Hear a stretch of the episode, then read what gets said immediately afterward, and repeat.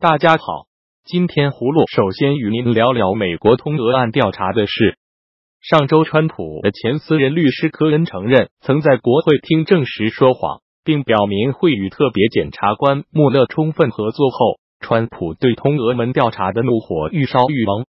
同时，穆勒指控前川普竞选总干事马纳福撒谎，取消与他达成的认罪协议。参与白宫事务的一名共和党谋士认为。这些发展令人感觉政治绝境或灾难即将扑面而来，而且在真正起诉前，根本猜不透将面对的是什么控诉。另一名共和党操盘手更直截了当表示，黑暗即将降临。对川普而言，科恩的认罪协议最令他困扰。科恩已承认曾与川普讨论在莫斯科兴建川普大楼事宜长达数月，比他原先供称的时间要长。科恩说。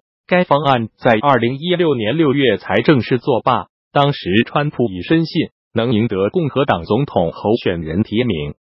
科恩之前曾说，该方案于二零一六年一月作罢，即在共和党首个党团会议在爱达华州举行之前。除了上述发展，另有数个隐患令川普盟友担忧不已。其一是穆勒调查的穷追不舍和隐秘莫测，穆勒这种作风。有可能带来爆炸性的新发展。其次是川普家人成为调查焦点的可能性日益增加。科恩供称，他曾与川普家庭成员讨论莫斯科方案。第三个隐患是，明年一月国会开议，民主党将掌控众院，得以决定讨论议题和传召证人作证。葫芦认为，川普应诚实面对通俄门事件的调查。科恩律师的认罪对川普明显不利。事态将会如何发展？会不会导致川普总统被弹劾？我们还需要观察。接着，葫芦与您说说川西峰会，北京做出逾一点二兆美元的额外贸易承诺的事。川普和习近平一日在阿根廷举行会谈时，双方同意暂缓加征关税计划，宣告两国过去数月来在贸易等议题上不断升高的紧张形势暂时休兵。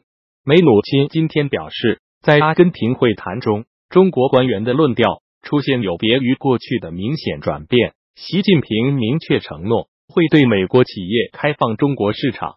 梅努钦接受美国媒体 CNBC 访问时表示，他们提出逾一点二兆美元的额外承诺，不过细节仍需谈判。我们首度获得他们承诺，这会是一项真正的协议。葫芦对中美贸易战临时休战感到欣慰。但中方也不应乱了方寸，不能损害中国利益。下面，葫芦与您说说鸦片药物芬太尼被列管制药物的事。美国白宫二日发声明宣布，习近平同意将类鸦片的止痛剂芬太尼列为管制药物。声明说，这意味着将芬太尼贩售到美国的人将受到中国法律的严惩。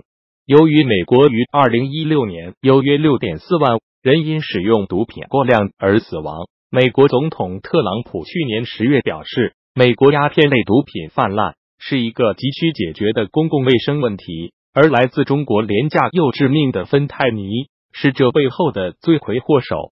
香港零一新闻三日的报道引述美国联邦参议员今年一月发布的一份报告指出，中国的经销商在近两年里利用电子商务平台。将价值八亿美元的芬太尼通过美国邮政系统非法销售至美国。中国芬太尼产品公司仁福医药以及上海现代制药也分别在十二月二日和三日发公告表示，没有将任何芬太尼类药物或者物质出口至美国。美国《纽约时报》曾报道，美国想要遏制毒品泛滥最困难的地方在于中国的化学工业规模庞大。在没有任何透明度要求的前提下，想要对该行业进行监管极为困难。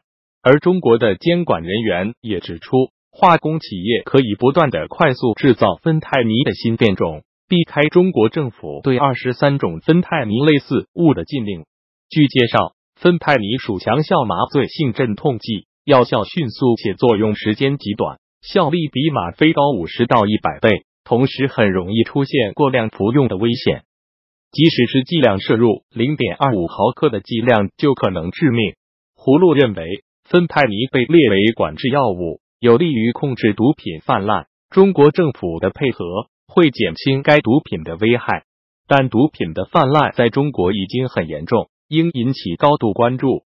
前不久，歌手陈羽凡吸毒被拘留，导致羽泉组合终结。好了，今天葫芦就与您聊到这里，明天再聊。